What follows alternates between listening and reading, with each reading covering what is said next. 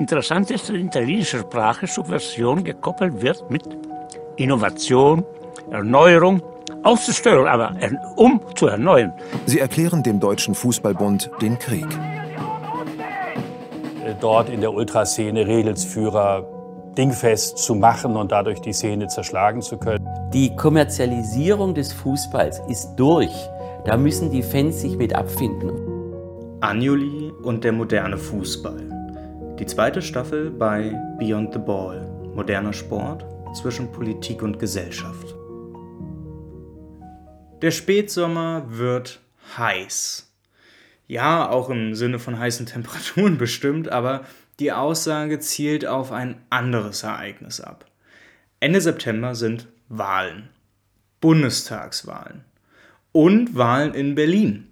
Das Abgeordnetenhaus wird neu gewählt und das in einer Lage, die spannender kaum sein könnte. Vier Parteien waren oder sind irgendwo in der Nähe von 20 Prozent und eine klare Tendenz ist kaum zu erkennen. SPD, Linke und Grüne, die die Hauptstadt fünf Jahre regierten, scheinen nicht vollends überzeugt zu haben und eine Initiative zeigt genau das auf. Denn am gleichen Tag sind nicht nur Bundestags- und Abgeordnetenhauswahlen, sondern überdies wahrscheinlich auch ein Volksentscheid auf Landesebene in Berlin. Es geht um die Frage, ob große Immobilienkonzerne im großen Stil enteignet und das Wohneigentum wieder an die Stadt und die Menschen, die in diesen Wohnungen wohnen, übertragen wird. Man kann an dieser Stelle wie so oft fragen, was das mit der Kritik am marktkonformen Fußball zu tun hat, aber keine Bange, es wird gleich klar. Denn die Initiative, von der ich gerade sprach, Deutsche Wohnen und Co. enteignen, ist auf vielen Ebenen ein Sonderfall. Und wer sich erinnert, es wurde in dieser Staffel schon einmal kurz darüber gesprochen. Es ging über den historischen Klassenkompromiss, der in das deutsche Grundgesetz reingearbeitet wurde. Ich sprach da unter anderem über Ernst Frenkel. Ähm, dieser historische Klassenkompromiss findet sich unter anderem in Artikel 15 wieder. Dort heißt es, dass, Zitat, Grund und Boden, Naturschätze und Produktionsmittel zum Zwecke der Vergesellschaftung in Gemeineigentum oder in andere Formen der Gemeinwirtschaft überführt werden können. Das Spannende an diesem Artikel ist seine historische Einzigartigkeit. Denn wo heute viele Konservative und Liberale vom Geist des Kommunismus schwafeln, war dieser Artikel damals sehr wichtig, um den sozialen Frieden in der sehr, sehr jungen Bundesrepublik zu erhalten. Der Klassenkonflikt ist ja nicht ausgedacht, er existiert und zwar ganz real. Und dieser Artikel war und ist ein Aufeinanderzugehen der Klassen. So war es damals auch genau gedacht. Im Übrigen zeigt sich dieser polarisierende Charakter des Klassenkonflikts ja auch direkt in der Frage nach Enteignung. Denn ein Artikel weiter vorne in der Verfassung wird nämlich geregelt, dass der Staat alles enteignen darf, wo das Gemeinwohl vorrangig ist. Und genau dieser Artikel wird super gerne benutzt, wenn beispielsweise RWE wieder mehr Platz zur Umweltrodung braucht und gar komplette Dörfer irgendwie enteignet werden müssen. Hier ist die Enteignung quasi umgedreht, weil da geht es dann um, ja, sorry, es ist nicht Gemeinwohl, es ist Profiterzielung. Und ein Artikel weiter dann um die Ermöglich Möglichkeit einer umgedrehten, richtigen Enteignung. Ne? Spannend ist nun, dieser Artikel 14, bei dem es um gemein gesagt Profiterzielung geht, der wird zuhauf genutzt. Der wird auch von der CDU, von der FDP, der wird von allen genutzt und der wurde auch von allen genutzt. Der Artikel 15 wiederum hat bis heute kein einziges Mal Anwendung gefunden. So viel zum bürgerlichen Verfassungsstaat. Neutral ist anders.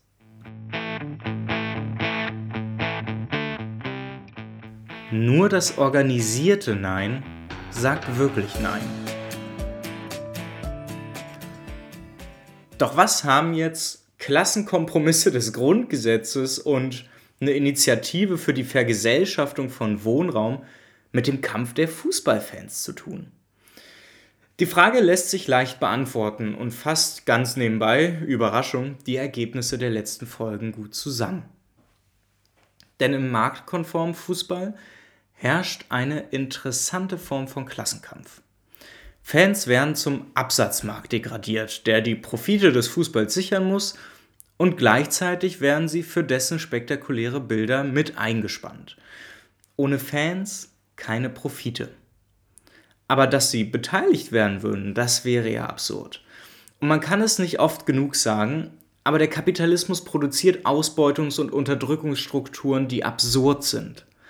Der ganze marktkonforme Fußball beruht auf der Ausbeutung seiner Fans. Natürlich wird das sprachlich deutlich angenehmer verpackt, aber es bleibt absurd. Ohne sie kann der marktkonforme Fußball nicht existieren. Ohne die Fans erzielt er keine Profite. Und dennoch nimmt diese Situation kaum einer wahr. Als wenn es natürlich wäre, als wenn der Kapitalismus natürlich wäre, sind sie aber nicht.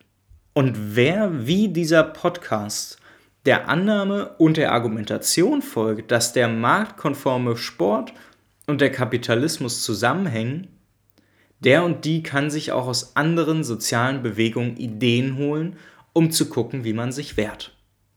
Und Fußballfans wehren sich ja. Mit der Aktion 12 Doppelpunkt 12 ohne Stimme keine Stimmung haben aktive Fans und Ultras angefangen, Mehrheiten zu sammeln und zu organisieren. Und seitdem gab und gibt es immer wieder solche Aktionen. Sie eint aber das Problem, dass Ultras und aktive Fans bisher keine Mehrheiten vereinen, wo sie doch da sein müssten. Man erinnere sich an die 86,9 Prozent, die den Fußball in seiner Profitorientierung scheiße finden, wie eine Studie des FC Fairplay e.V. herausfand. Was also läuft schief? Genau für diese Frage lohnt sich der Blick rüber zu Deutsche Wohnen und Co. enteignen. Die haben nämlich verstanden, was es braucht, um ihren Aktivismus zielführend einzubringen. Und wenn ich in den letzten Wochen mit einigen Ultragruppen sprach, beziehungsweise via Mails kommunizierte, dann kam schnell die Antwort, was den Kampf gegen den marktkonformen Fußball angeht, immer so, wir sind müde geworden. Tja, das mag vollkommen verständlich sein, aber es spricht auch einfach nicht für ein Verständnis, wie man Aktivismus konzipiert und was es als Grundlage braucht. Und genau das, diese Grundlage, hat die Initiative für die Enteignung großer Immobilienkonzerne. Vielleicht hilft es vielen Ultragruppen, wenn Sie dazu mal in den Podcast Wohlstand für alle reinhören. In dessen 13. Spezialepisode zwei AktivistInnen zu Wort kommen und darüber sprechen, wie sie aus den Mehrheiten der Studien und Zahlen auch eine wirkliche gesellschaftliche Mehrheit schmieden. Und das funktioniert nicht über Nacht und mit einfach viel Engagement und Werf. Klar ist das auch wichtig, aber am Anfang muss eine Theorie stehen.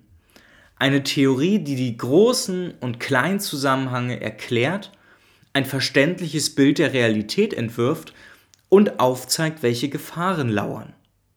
Denn das, was Ultras machen, ist nicht einfach im Sinne des Fußballs. Es ist sogar gegen den Sinn des marktkonformen Fußballs.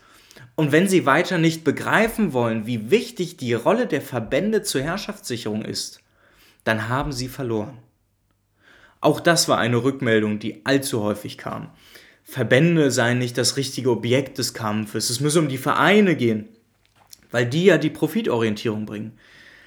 Das ist Hanebüchener Schwachsinn und offenbart einmal mehr, was alles schiefläuft. Viele deutsche Ultragruppen haben nicht einmal im Ansatz verstanden, welche Rolle sie bekleiden. Nur weil sie in der restlichen Welt des Kapitalismus größtenteils Privilegierte sind, heißt das nicht, dass das im Fußball auch so ist. Im Fußball sind diese Fans, die größtenteils männlich sind und mindestens aus der Mittelschicht kommen, auf einmal das Gegenteil ihrer sonstigen gesellschaftlichen Stellung. Sie gehören zu der Klasse, die ausgebeutet wird. Und wenn das nicht zum theoretischen Einmaleins wird, dann wird ihr Kampf aussichtslos sein. Und dieser Kampf wird sie wirklich müde machen.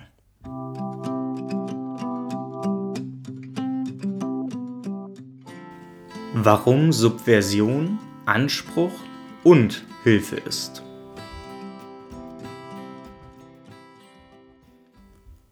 Es braucht also ein theoretisches Verständnis. Das muss die Erkenntnis dieser Staffel sein. Und sie hat ja auch geliefert. Doch das Problem ist und bleibt, selbst mit der theoretischen Auseinandersetzung als Basis eines aktivistischen Ansatzes braucht viel Zeit. Nichts geht einfach so und Mehrheiten in den Stadien zu gewinnen wird schwierig. Vor allen Dingen, wenn man sich nicht mehr nur gegen Symptome richtet, sondern gegen die kapitalistische Grundstruktur. Klar braucht das Zeit. Das braucht dann auch Engagement und Werf. Aber Ultras und aktive Fans stehen dann nicht alleine da und sie hätten Verbündete. Die angesprochene Initiative Deutsche Wohnen und Co. enteignen wäre definitiv als Ansprechpartnerin da und ich würde mal behaupten, viele andere Gruppen auch. Aber für diesen Schritt braucht es eben nicht mehr Aktivismus, sondern viel mehr Theorie. Und über diesen Schatten müssen aktive Fans und Ultras endlich springen. Sonst ist der Fußball verloren und ihr Kampf unnütz gewesen. Und um hier mit einem guten Gefühl rauszugehen, ist es an dieser Stelle mehr als sinnvoll, sich ein letztes Mal Anjuli zu schnappen und zu gucken, was er darüber gedacht hat. Er, der ein Leben lang für das Leben frei von Knechtschaft schrieb und sprach und die Überwindung des Kapitalismus doch nie miterlebte. Anjuli sprach einmal von Geduld und Ironie, die es in vorrevolutionären Zeiten braucht. Und von Subversion. Die ist das wichtigste Werkzeug, um nicht aus den Augen zu verlieren, worum es eigentlich gehen muss. Subversion muss das eigentliche Ziel aller Theorie sein, denn es ist die Befreiung.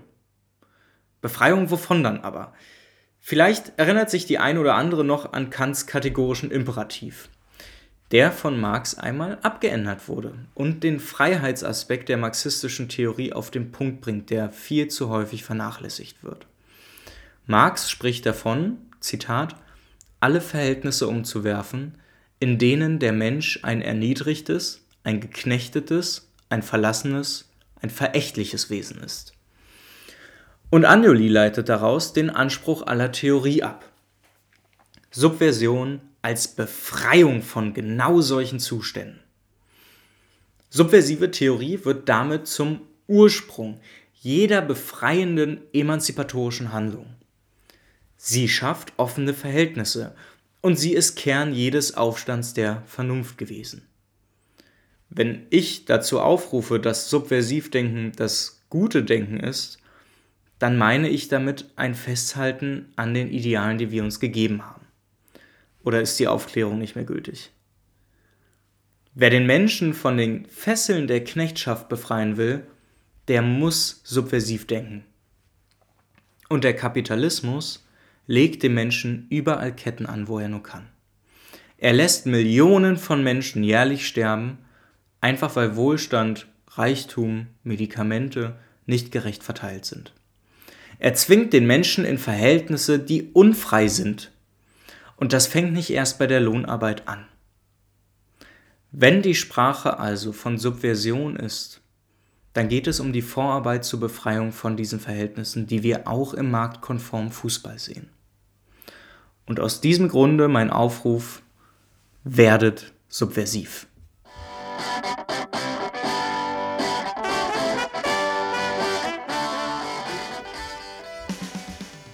Und damit ist auch das Ende der zweiten Staffel erreicht. Ja, Leute, wir haben jetzt uns fünf Folgen durch Johannes Anjolis Theorien auf der einen Seite und dem Analyseobjekt, den marktkonformen Fußball, durchgehangelt. Empfehlt den Podcast sehr gerne, wo ihr nur könnt. Je mehr Menschen sich diese Gedanken hier anhören, desto eher haben wir einen sinnstiftenden Austausch darüber, wie wir mit dem marktkonformen Fußball umgehen und wie wir uns überlegen, wie wir uns davon befreien können. Darüber hinaus ist der Plan jetzt folgendermaßen. Nächste Woche wird es noch eine kritische Rückschau geben, in der ich Feedback und Kritik einfließen lasse und mal darüber spreche. Da soll es unter anderem über den Begriff des modernen Fußballs gehen, mit dem ich meine Probleme habe und wo Gott sei Dank auch viel Rückmeldung kam, dass der Begriff irgendwie überholt ist und eine Interpretation zulässt, die eigentlich hier nicht sein sollte. Freut euch darauf, freut euch also auf nächste Woche. Was danach passiert, werdet ihr dann nächste Woche hören. Und in dem Sinne bleibe ich einfach dabei bei dem Ausspruch, werdet subversiv. Vergesst bitte auch nicht, das war ja genau der Anspruch der heutigen Folge, auch nochmal aufzuzeigen. Der Kampf gegen marktkonformen Fußball, der darf nicht als etwas begriffen werden, was quasi so alleine für sich dasteht. Am Ende brauchen wir einen ganzheitlichen Ansatz darüber und wir müssen uns darüber bewusst werden, dass das Radikale, das Grundlegende der Kritik, die hier geäußert wird, die muss an den Kapitalismus gehen. Und der Kapitalismus hat ziemlich viel Ungerechtigkeit geschaffen. Und in dem Sinne entlasse ich euch das allerletzte Mal in den großartigen Track von Danger Dan. Wir hören uns nächste Woche wieder. Wie immer, bleibt gesund bis denn. Tschö.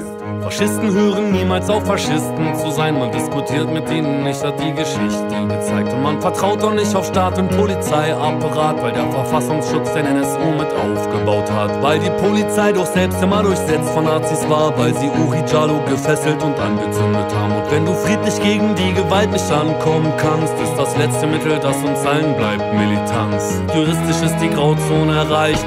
Doch vor Gericht mach ich es mir dann wieder leicht zeigt mich an und ich öffne einen Sekt.